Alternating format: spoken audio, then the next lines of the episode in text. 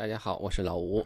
这期呢，我们继续跟大家分享《展厅实录》啊，罗丹回顾展这个展的第二部分。当然了，还是提前跟大家说一下啊，这个因为是展厅实际录音，所以会有很多的噪音，经过了一些降噪处理，勉强可以听吧。另外呢，就是现场讲解嘛，可能会有一些就是随机的这种口误，这些都请大家多多包涵。还有一点要说明的是，因为喜马拉雅现在限制图文的图片数量，呃，每期节目呢只能发十张图，这样的话我的这个节目都是不够的啊，所以大家可以去微信公众号“手机美术馆”看全部的图片。就这样，谢谢。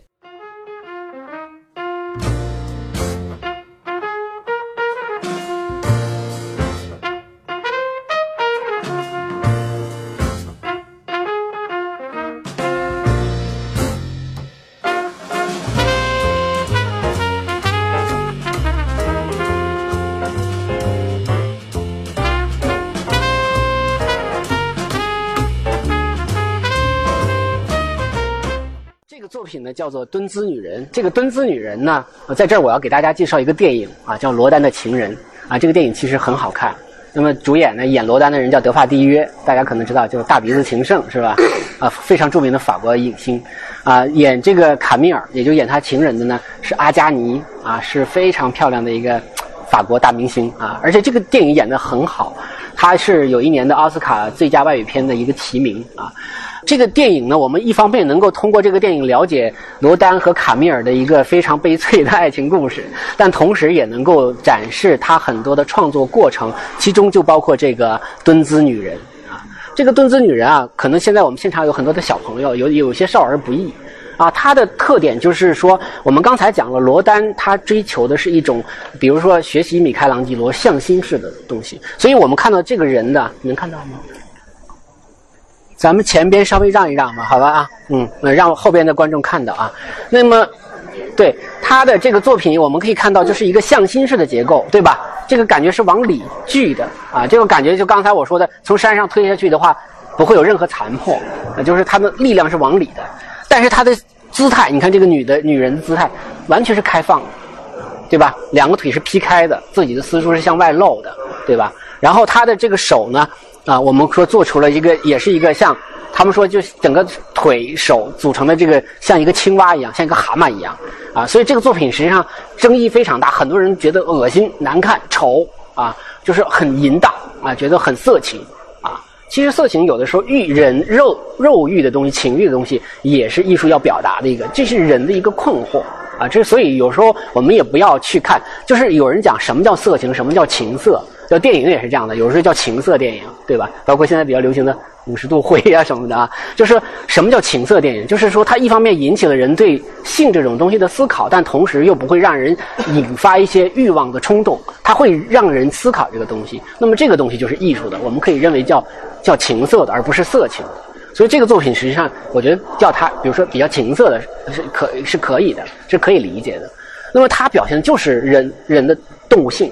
就比如一个女人的动物性啊，当然在这个电影中，我们会看到她的那个摆姿势的时候啊，她是这样的，她的右臂你看她还是这么蜷着的哈，两个腿劈开，然后右臂是这样的，左手呢，原来这个罗丹给她摆的姿势是自然下垂的，这时候他的情人卡米尔克罗戴尔帮他把左手弓起来了。我们不懂艺术，但是我们会明显的感到弓起来的这个效果要比自然下垂的效果要好得多，那种向心的感觉更强烈啊，那种力量往里使的感觉更强烈啊，所以他的那个人物的造型就会有所提升啊，所以这个电影，如果大家真的对罗丹感兴趣的话，可以去在网上找一找啊，应该在爱奇艺上可能就有啊，就有。来，我们看一下这个作品。这个作品呢，我们就看到了，实际上能够解释一下罗丹工作的方式。他的工作方式就是把，他经常是把他的另外一个作品和，比如说两个单独的作品组合在一起啊，或者说组合来组合去，又拆又解啊，是这样。他经常是，比如说做一个作品的时候，是把那个作品的手砍下来放这儿，然后试一下，看看效果好不好。然后如果说我们现在在看到的这些小的作品，有很多都是《地狱之门》上面的高浮雕，把它单独拿下来变成小的立体的圆雕了 啊。那么这个作品，我们看到上面的这个女性，实际上就是什么？就是敦子女人对吧？就是墩子女人。所以在这个罗丹的情人那个电影里头，我们也能看到这个组合的过程。他就是把那个墩子女人插到这个下边的这个叫做呃叫下坠的男人这个这个作品中，把它组合在一起了，就变成一个另外一个新作品，叫我很美。这也就是罗丹创作的一个特点，就是组合的啊结构性的。啊，当然了，呃，他说也不完全一样，他做了一些调整、一些变化，因为他要和下边的这个要要协调在一起啊，就所以就组成了这个我很美啊，这也是呃都是这些东西都是地狱之门中的一部分啊。来，这件呢啊，我个人也比较喜欢啊，这叫逝去的爱，这个你你也可以讲很很色情，但是很痛苦，它表达的是一种非常纠结的情欲啊。其实它也是地狱之门中的一部分。地狱之门，我刚才反复讲了，是神曲，是讲这个因为罪恶被打入地狱的一些人，他们在苦海中的一个挣扎啊。所以这个讲的是什么故事呢？是讲的是一个偷情的故事，就是保罗和弗朗切斯卡。那么，弗朗切斯卡相亲的时候，呃，跟他见面的是保罗，但真正要娶她的是保罗的哥哥啊。那么，当他后来嫁到他家之后，发现自己嫁的人并不是保罗的时候，但是因为前面相亲已经使她跟保罗相爱了，所以她就跟保罗偷情，也就是跟她的丈夫的弟弟偷情，啊，就在他们接吻的那一刹那被保罗的哥哥发现了，所以偷情在当时是要要下地狱的，啊，就是一种很大的罪恶。啊，所以这个作品呢，就是讲这么一个故事。所以我们看到的一方面是情与欲的东西，同时又是很挣扎、很痛苦、很纠结的东西。啊，我们可以看到，你看这个腿，两个腿在一起啊。然后我们可以看到，女女的是在下边呢，手抱着头，很痛苦的样子。而这个男的呢，并不是他的身体是整个是冲上边的，对吧？他是翻过来的，也就是他俩是背对着背的。那么他向后仰着去，想抓住他这个女性的形象。那么就使得这种痛苦、挣扎和纠结变得非常的，呃，非常有戏剧性，非常的那种，非常的让人有感同身受的那种痛苦啊。所以这个作品叫《逝去的爱》，就是你想抓住，但是又抓不住那种痛苦啊。就是，呃，虽然这个要被打入地狱，要成为罪恶，要成为要讨伐的东西，但是这个情感的东西也是让人能够有所感同身受的。来，我们就站在这儿吧，我们不往里进了啊。这样的话，大家都能看得到。我们看一下那边思想者，对吧？又看到了思想者。那么这个就是跟放在青铜石带那个地狱之门的门楣上，应该大小差不多的这么一个。所以后来是把它拿下来成为独立的作品，而且它在地狱之门上呢，它的那个形象呢，应该是跟成为立体的圆雕会略有不同啊。同时，这个是一个青铜质感啊。我们觉得就是说，像古希腊、古罗马的最好的材质应该是大理石的，对吧？大理石的，因为它呈现出一种非常完美的那种效果啊。但青铜呢，它会出现一种非常有金属的光泽那种质感啊，是跟呃跟大理石很不一样的。嗯，那当然现在原来还有那个石膏的，比如我们门口看的那个思想者就是石膏的材质，还有就是现在有那种玻璃钢的，对吧？材质就是不同的时代的材质可能都不太一样啊。那么这个就是青铜质感的，具体的就不细说了，因为前面我们讲过。这边有一个作品叫乌古利诺，这个乌古利诺呢也是要被就是打入地狱的啊，这也是地狱之门中的一个。他讲的就是我刚才讲的吃孩子的那个啊，乌古利诺因为饥饿的原因，嗯，就把自己已经两个呃已经饿死的孩子就给吃了啊。这个因为这个故事太残忍啊，这个又是一个罪恶，所以这个要被打入地狱的。我给大家刚才看的那个呃卡尔波的那个乌果利诺，大家可能不知道还有没有印象啊？我再找到那个，你看这个就是刚才那个卡尔波，他要就是要吃吃自己死去的孩子之前的，他其实还有点古罗马，就是他还有点端庄，他还有点端庄，他那种痛苦还是属于那种端着的痛苦啊。那么我们再回过头去看看那个这个。罗丹的这个作品啊，完全不一样，同样一个题材。也就是说，这个我们看到小朋友在让开，让后边的人看的啊。那么这个人他已经是不在那儿坐着了，他已经是趴在孩子的身上了，对吧？我们看到是一个裸体男性的形象，撅着个屁股，很不雅。很多人都说这个太不好看了啊。但是它能反映出人的动物性，就是饥饿。当饥饿来临的时候，人有时候是什么顾不了的。而且你要知道，他吃的也不是活着的哈，感觉好像还有宽宥之之处，而且嘴已经。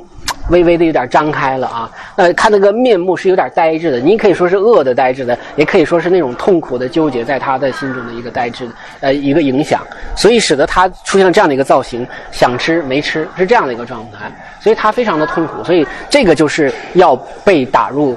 地狱之门啊，就是放在地狱地狱之门之论，这个也是独立成篇了啊，这也是我们说罗丹呈现的一个特点。罗丹经常做裸体的男人、女人，对吧？嗯。啊，罗丹因为罗丹的他的呃，他很他很崇拜的一句话就是，我们都要赤裸裸的来，也要赤裸裸的走啊，所以他觉得赤裸裸特别能表明，呃，他对人生的一种理解啊，用咱们中国话讲叫赤条条来去无牵挂嘛啊，也许是他对他觉得这么很坦诚的相见哈。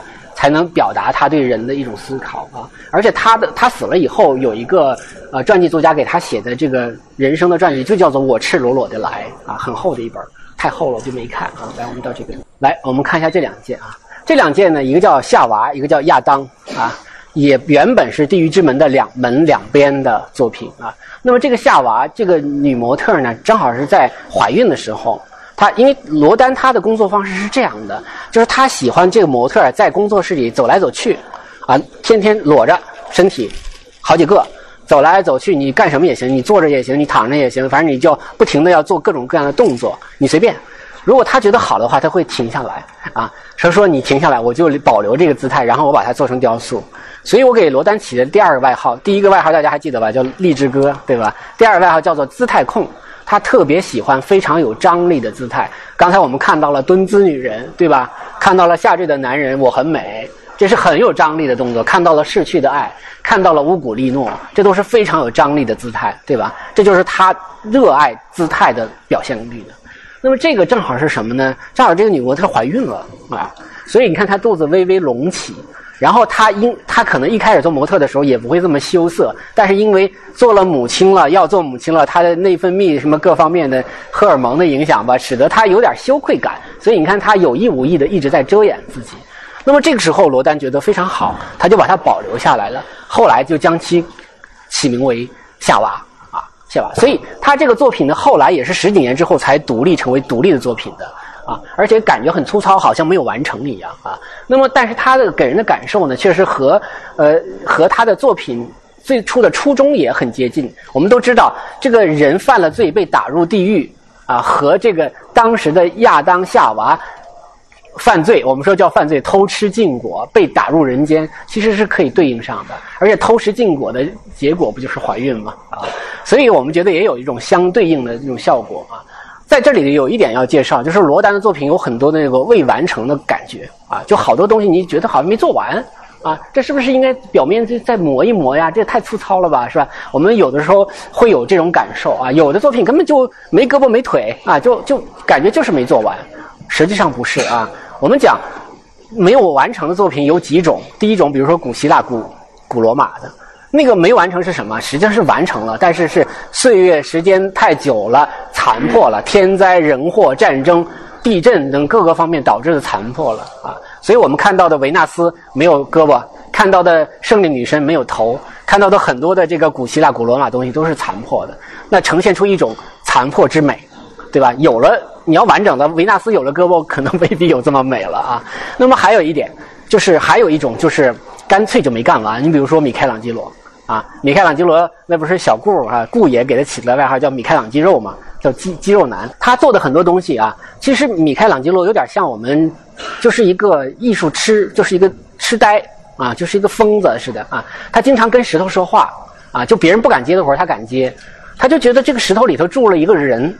他说我的，他说这个人呢就在里头呢，我的任务就是把他给唤醒，把他给从那个石头里给拉出来。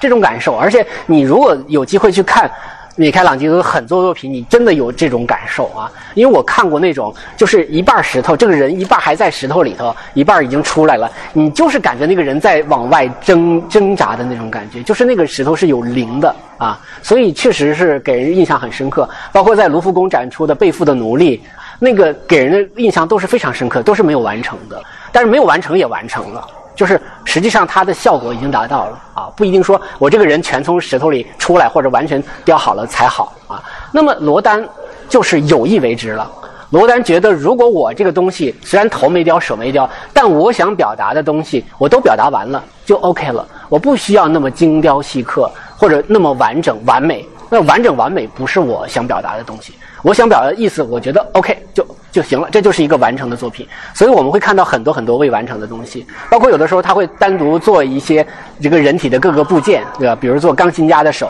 那就做一一双手，对他来讲就是一个独立的作品。当然，他也可以把这个作品安在很多的作品上边，那是后话了啊。以后我们会看到一些未完成的作品，像这种比较粗糙的啊，但是它好歹还是各个部件都有啊。那么，但是会给我们感觉是没有精雕细刻，但实际上这就是他要的一个效果了。来，我们到这边来，大家注意脚下啊，一定要注意脚下，就是别绊倒了。这个作品就是亚当了，这个作品就是亚当了。这个亚当呢，它的来源呢，实际上就来源于米开朗基罗的作品，就是那个西斯廷教堂上面那个《创世纪》的那个画啊。我给大家一看，大家就知道了。你看啊，这个画大家应该看过吧？对吧？应该看过吧？应该看过吧？在书上肯定看过啊。对吧？看过吧？你看这个亚当的这个肌肉是吧？嗯，你看这个，我们把亚当可以想象立起来，你看跟那就很接近了，对吧？所以他其实也不是说，所以他的很多作品，大家可不要觉得这都是他原创的，他都是基于前人的，就是站在巨人的肩膀上的一些东西。但是我们看到这个作品的一个特点，就是他他首先他的手指是往外指的，对吧？这个米开朗基罗画这画，我们可以想象他是在天顶的。啊，米开朗基罗为了画这画，把把颈椎都快都快断了，对吧？这个可能大家都知道这个故事。那么他画这个时候呢，他这个手啊是要跟上帝的这个手啊是要要一接触的那一刹那的那种感觉，对吧？就是上帝把生命之光注入给这个亚当，啊，就是赋予他人的那种灵魂，对吧？是这样的一个场景，而且这个场景其实很经典，后来很多好莱坞电影都用这个，包括 E.T.，大家看过吗？E.T. E.T. 跟人手指相接触那一刹那，其实都来自于他啊。当然，这个作品他没有用手指，后来他改了一版就带手指了。一会儿我们会看到啊。所以他的作品，我们说也很多的都来自于前人的一些非常经典的创作，但是他把它改造成为他所需求的。那么这个是横着的，他就把它竖过来，然后用这种很野蛮的男性的形象来表达这个亚当作为一个。世界初始的一个男性的形象了啊！我们看这个作品，注意脚下啊，尤其小朋友啊，不要绊倒了。呃，我就不进去了，我就站这儿说啊。这个作品呢，呃，叫做《加来义民》，他呢，我们这次很遗憾的是只来一件。这个这个人叫圣彼得啊，还有还有五个人，总共是六个人，叫加来义民，加来的六个义民，义就是讲义气的义啊，讲义气的义。那么怎么回事呢？是加来是法国的一个小城市，它在英法百年战争的时候啊，曾经被英军侵略过。英军曾经有一个要求啊，英军想羞辱他，因为英军战胜了这个法国人，就是说，呃，我要屠城，我要把这个全城市的人都杀了啊。但是我有一个要求，就是如果你要想不屠城，我就有一个要求，你们有六个人能够主动站出来替全城的人受死啊。如果你们有这样的人，我就不屠城了啊！这就是一种羞辱嘛。那么这时候以这个圣彼得为首的六个人站出来，肯代表全市的人民来受死。他就所以加莱士就为了为了表达他们对这六个义士的一个尊敬啊，就像全就怎么说呢？面向这个整个艺术界呢招标，就是说我希望有这么一个作品。那么尤其因为他是挑头的嘛，尤其是这个人啊。这个时候，罗丹呢非常喜欢这个事情啊，他就想方设法的就进到了这个标啊，就是说来呃来做这个来做这个项目啊。但是呢，因为这个加莱士呢只出了一个人的预算啊，就是我只给你一个人的钱。但是罗丹认为这个作品应该是六个人是完整的，他觉得这六个人是同样的了不起、伟大、值得尊敬的，所以他说没有关系，我收一个人的钱，我给你干六个人的活儿。但是呢，罗丹还有我给他起的第三个外号啊，叫拖延症患者，就是他特别拖，干活特别拖，特别拖，所以这个活干了十几年才交稿 啊。当然原因也很复杂了，但是最主要的原因就是他很拖啊。所以他做这个作品做完了之后，他有很多不同的效果。最主要的一点就是把这些六个艺名还原成普通人，就是因为如果说到他替了所有的人来。赴死是不是意味着他们就是一个了不起的英雄？他们就是一个高大上、不接人气的英雄？那么罗丹不这么认为。但是罗丹在工作的过程中啊，做了很多很多的草稿。罗丹，我一会儿我们可以看一下贴墙那些啊，我们可以往那边走一走了。来，我们可以看一下贴墙的呀。这个我不过去了，大家可以贴墙看一下啊。这六个造型就是这六个人的造型，实际上并不是最后他们完成的造型，因为他在整个创作过程中做了特别特别多的草稿啊，包括那边还有一个专门的圣彼得的手的一个草稿、头像的草稿，都单独做了很多。所以他很多的时间花在什么上面呢？做草稿上面。他做了一个不满意，做了一个不满意，他不停在做，所以。跟我们讲的那个很多的，比如说中国做一个大禹治水玉山子，那很多时间花在什么？第一是读玉，第二就是工，工要花很长时间，因为要精雕细刻。那么对他来讲，工不是是是不是问题？问题是我怎么才能让他表达这个人呈现出来的一个精神世界？所以这六个草稿呢，虽然不是最终的完成品啊，我可以给大家看一下它的完成品，大家看一下啊，就是这个，我我我这样，这个大家可以回去百度啊，都有。那么这个作品呢，其实就是他在过程中做了很多很多的草稿。那么他的呃，他做这六个人的时候啊，因为我刚才讲了，他不想把他们做成高大上。我们开个玩笑讲，不想做成刘胡兰，做成狼牙山五壮士那样的。你看狼牙狼牙山五壮士做的像山一样，那个雕塑大家可能都有印象，做的特别的伟岸，特别的了不起，让你看哇，这个英雄气概啊。他不是，他是做成普通人。你看他的，你看他这个挑头的这个欧这个欧斯杂志这个圣彼得这个人，他也是那种很沧桑的感觉，他不是说我就是很很英武的那种感觉，对吧？你看我们这边中间还有两个人，呃，中间这个拿着钥匙的手手上拿着一个盘子，上面托着个钥匙，这个就是表明他要拿着这个加莱市的钥匙向英军献献献给英军，表达是一个臣服，对吧？那么他也是低着头。也是很不情愿，对吧？看我们看这最左边有一个抱着头的那个，那就是完全不想死啊，对吧？所以他把这六个人做成什么？做成生活中的普通人，就说虽然我觉得，反正也是死，那不如我们六个替大家伙死。但是这个死我也不情愿，我也不想死，我也犹豫，我也挣扎，我有人性中的脆弱之处。所以他罗，这是罗丹在加莱移民中所呈现出的一个非常重要的一个表达啊，就是说。他们就如常，这个其实更好，更能焕发我们对他的尊敬。就是他们同跟我们是同样的，甚至就是我们邻居家的二哥，对吧？那么就在这样的一个情况下，和我们同呼吸共命运，就我们能有的时候去幻化成我在现场的话，我能不能做到？或者说我对他抱以什么样的一个态度？这个其实比他作为一个英雄更让我们心生敬意，对吧？这是非常重要的一点。来，我往这边走。大家这边有几个学生在工在工作，我们远远的看那边有一个小的带底座的那个哈，那也是他的草稿。就是说，他最初的这个雕塑啊，也是把它做成一个有底座的纪念碑式的雕塑。为什么？因为大家说做成英雄的东西都应该是做成一个纪念碑，它高高在上，我们所有的参观者是在下边仰视他们，这样的话才能表达我们对他的敬仰，对吧？他会用这个形式来焕发你对他的一个敬意，这是雕塑中非常常用的一个效果。但是呢，罗丹最终的成稿并没有用这稿，为什么？他把它放下了，放下了，把底座去掉了。把这个所有的雕塑都做成跟我们人等高的，所以其实我们如果去加莱市的话，我们可以发现，你就可以在跟他平齐，像平视着看这些这六个人啊，你甚至可以从他们六个人中间穿来穿去，可以去辨识他们每个人，这个人是谁谁谁，那个人是谁谁。那么这个有什么好处呢？就是还是刚才那个效果，就是让他们跟我们可以。共同呼吸，共命运，可以让我们更好的感受到这六个人在赴死之前的一种复杂的心理啊，但同时能够更好的表达他们的伟大。就他们的伟大不在于他们伟大，而在于他们平凡。他们平凡了，他们才伟大，对吧？他们跟我们是一样的人，他们才伟大。如果他们跟我们不一样的话，那就是正常的了，对吧？所以这也是罗丹做这个雕塑非常了不起的一个贡献。那么这个作品呢，本来是讨伐英军的啊，但是实际上他这个作品出来之后啊，也是很多人都不认可的。但最终，英国人认可了啊，英国人还专门从罗丹这儿买了一套他的这个雕塑的这个作品，因为因为雕塑有一点要要强调啊，就是有很多人说这个作品都来北京了，是不是罗丹博物馆就搬空了？一个雕塑是可以有很多原件的。啊，可以很多，因为比如它翻模的时候做成铜的哈，一个模铸十二个，十二个以内都叫原作。所以我们这儿展示原作不影响它在罗丹博物馆的展出，不影响它在全世界各地的其他博物馆的这种展出。所以这个英国人就从他手中买了一套这个加莱伊民，放在伦敦的威斯敏斯特教堂旁边的那个大草坪，其实就是在那个大笨钟的后边啊。大家有以后有机会伦敦可以去看到加莱伊民这个雕塑。所以，尽管是批评英军的、批批评英英国侵略者的，但是从艺术上来讲，他征服了英国啊！英国人是非常认可他的啊。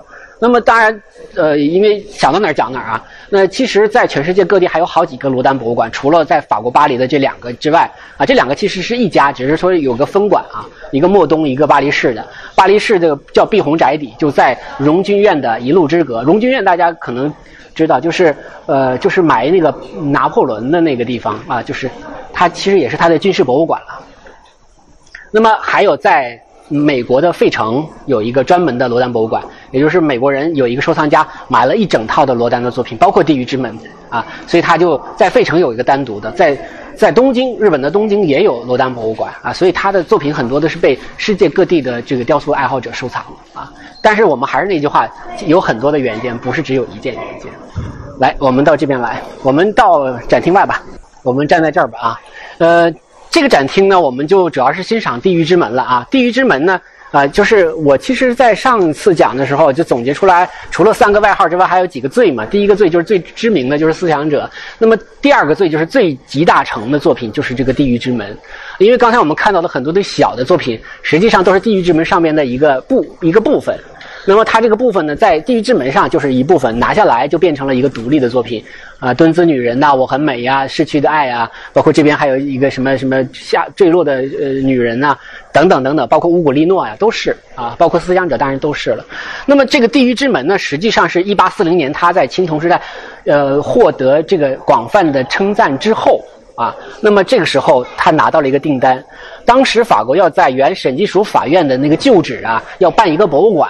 叫做装饰艺术博物馆，然后就向他来征集作品，就是说罗丹，你给我们做一个门吧，啊，这个门呢给你命题，就是以《神曲》作为这个题材，名字就叫《地狱之门》，他就接了这个活儿啊，他这个活儿一干就是三十七年，啊，我说他是超级拖延症患者，实际上到死这个门都没有铸成铜的啊，就是在他的手中可能顶多就是一个石膏的，就是他的这个地狱之门呢是想对应着天堂之门。天堂之门，大家都知道，文艺复兴时期最著名的这个文艺复兴时期建筑就是呃佛罗伦萨的那个圣母百花大教堂。那么圣母百花大教堂门口有一个洗礼堂啊，那个有个单独的洗礼堂，洗礼堂的门就是天堂之门。那个作者就是吉贝尔蒂，就是文艺复兴时期非常重要的一个雕塑家。那么他做的叫天堂之门。那么与他对应的就是罗丹的地狱之门。当然，从我们现在人来讲，可能地狱之门的名气更大了啊。那么他做的这个作品呢，就是以神曲为基础的。那么他到后来，因为装饰艺术博物馆他没有完成啊，很大原因也是因为这个后来这个工程改了，因为他老也不交工，然后那边还没等交呢，那边变换址了，就不在那个审计署法院那个旧址了，而是搬到什么？我们都知道卢浮宫，卢浮宫是个 U 字形，对吧？像一个双张开双臂的人一样，他就搬到这个右臂的这个部分了啊。现在大家去卢浮宫可以到这儿来看一看啊。那么他就。搬到那儿去也不再需要了，但是这个作品对罗丹来讲是一个始始终终在创作中状态中的一个作品了啊！他很多的作品跟这个《地狱之门》都有关系，所以这就是一个最集大成的一个作品啊，非常的重要。那么最重要当然就是思想者了，思想者，你看他这个草稿，这也是做了一个青铜的一个草稿。那么这个草稿的这个思想者就在那个位置啊。我们回过头看这个这个图，可能在后边看得更清楚。这个因为太大了哈，这个。啊，当然，在美国费城也有这个作品，在法国巴黎的这个，这是罗丹博物馆的啊院里的啊，还有一个就是呃，在这个奥赛博物馆里头也有啊。那么这个作品呢，呃，很高啊，这个后边是很高的墙。如果我们面对它的话，右边右手边隔着一个路就是荣军院，拿破仑的那个。这个是庭院中的一个一个一个东西啊，我们看到了门楣上有思想者，下边有这种在地狱中挣扎的这种犯了罪的人哈，包括我们比较熟悉的，我们看一下，从思想者往后往右这边这边展，看到那个门框外边不是有一个人吗？那个不就是我们刚才看到的我很美吗？对吧？我很美啊，然后上边我们看上边有三个人，这三个人是要重点说一下。这个呃，跟我们刚才看到的亚当很像，对吧？但是又不太一样，就是他的那个手臂呢做了一些修改。就是刚才我们看到的亚当的手是贴着腿的，啊，但是这个呢，他修改了一下，他就变成了我们这边看到的这个样子。我们看到这个啊，他后来把这个名字呢命名为影子啊，命名为影子，然后他又做了三个一样的，三个一样的之后，他把它并排的放在上面。它有一个什么特点呢？其实这个更接近刚才我给大家看那个米开朗基罗的那个作品了啊。我们再看一眼这个，你看啊，我们把它立起来看啊。米开朗米开朗基罗是 米开朗基罗应该是横着的，但是我们把它立起来，就跟那个影子，你看看就很像了，对吧？但是它也不也不完全一样，因为他的米开朗基罗的这个作品伸出的手是为了接受上上帝的这个上帝之光，是吧？生命之光。那么这个作品他的手其实是指向性，是有一种箭头的作用的啊，所以他把它你看放在门框上的时候，他做了一个姿态，就是往下看。你往下看，对吧？他有这种感觉。他一开始是一个，后来做成俩，再后来做成了三个。三个并在一起，就是那种指向性就更加明确了，指着你往下看。往下看是什么？思想者。再往下看就是地狱里的挣扎的这种犯罪的人了，是吧？所以这个作品，其实在罗丹的情人那个电影中也有他完成的那个一个小情节。所以我为什么要推荐大家看那个电影？就能看到很多他创作过程啊。这个做这个这个创作的时候呢，当时他一开始是做成两个影子啊，做成两个影子啊。有一天那个卡米尔就从他后边过啊。然后他罗丹就突然间觉得里头应该有一个人，就是他就说卡米尔，你停在那儿，你给我做一个影子这个姿势。然后卡米尔就做这个姿势，就跟这个影子一样做这个姿势啊。那么他突然间觉得三个更好，这指向性更明确啊。所以这三个影子啊，啊也可以独立的成为独立的作品。所以大家如果去罗丹博物馆的话，就会看到整个庭院里头啊，或者他的呃房间的墙壁上，就好多有这个影子的出现啊。但同时呢，在地狱之门上就是有强烈的指向性的这个效果了啊。所以我们如果再仔细看里边的很多的细节的话，就会看到很多我们在里边看到的一些具体的作品了啊。这个如果谁读过《神曲》的话，那个效果应该更更好了，就是会可能能一一对应上啊。那么这个作品，我们再接着看影子，这个它的头啊，基本上都横过来，对吧？这个也是，这个应该讲不是写实的，因为如果说一个人头如果能弯到这个程度的话，基本上这脖子也就断了，对，就断了啊。来，我们到第三个展厅。那么这一组呢，首先我们往后看啊，后咱们就别人别动，这边有个头像，巴尔扎克，对吧？巴尔扎克啊，巴尔扎克呢是这样的，巴尔扎克的年龄比这个罗丹实际上要大很多。罗丹十岁的时候，巴尔扎克就去世了啊，所以他不可能见过巴尔扎克本人。那么当时的法国文人协会啊，就是他的主席叫左拉啊，这个大家可能有人读过他的小说啊。那么左拉呢是跟罗丹是好朋友，他就是希望向这个罗丹定制一个巴尔扎克的雕塑塑像，因为他的前协会的主席就是巴尔扎克啊，就是后任的这个后边的主席向前任的主席致敬。但是这个时候给他出了个难题：第一，他没见过巴尔扎克；第二，巴尔扎克这个人也不怎么好看啊，那不太好雕，所以他就到了巴尔扎克的故乡。找了一个据邻居们讲跟巴尔扎克长得很像的，是一个马车夫，以他为蓝本，啊，就做了这么一个头像啊。那么当然这个头像就很，我们讲这是其实是最罗丹风格的一个作品了啊，很粗糙，但是能够充分的展示一个大文学家的那种满脑子这个这个文思的那种感觉哈，就是非常有有有力力度的这么一个作品啊。那么还有人说呢，罗丹博物馆的馆长也认为这个作品长得也有点像罗丹本人啊，所以也有人认为巴尔扎克这个像虽然是为巴尔扎克雕的，但也是罗丹自己的一个自雕像，就像伦勃朗画自画像道理是一样的啊。来，我们转过头向这边，我们看到这样的这三三个雕塑，这三个雕塑的特点呢是这样的。他在作品这个创作的过程中，他依然做了很多很多的草稿啊。这个草稿就是做的，先做了一个裸体的形象，因为巴尔扎克的特点是是个大胖子啊，是个很胖的人。那么他在做这个的时候呢，他的创作特别像啊新古典主义的那种大卫画画啊。我举个例子，大家。呃，大卫画的《马拉之死》大家都看过是吧？都知道是吧？不，不能说看过，都知道。还有那个呃，拿破仑飞越阿尔卑斯山的一个什么山口啊，那个那个啊，还有一个就是呃，拿破仑加冕图。拿破仑加冕图就是拿破仑给自己的皇后约瑟芬加冕，那样的一个画，这大家可能都有印象。那画很大，在卢浮宫里。那么他画这个画的时候，他是怎么画的呢？他是把每一个人，包括拿破仑，包括约瑟芬，包括教皇，所有的人都先画裸体。我说大卫呢啊，不是说罗丹呢。大卫是把所有人的裸体全画完了之后，在这个裸体上面再画衣服。啊，这是个很费功夫的事儿，对吧？因为我们看不到裸体，但为什么还要画裸体呢？很简单，他希望所有人的解剖是准确的。啊，就尽管你看不着，但我不能骗你。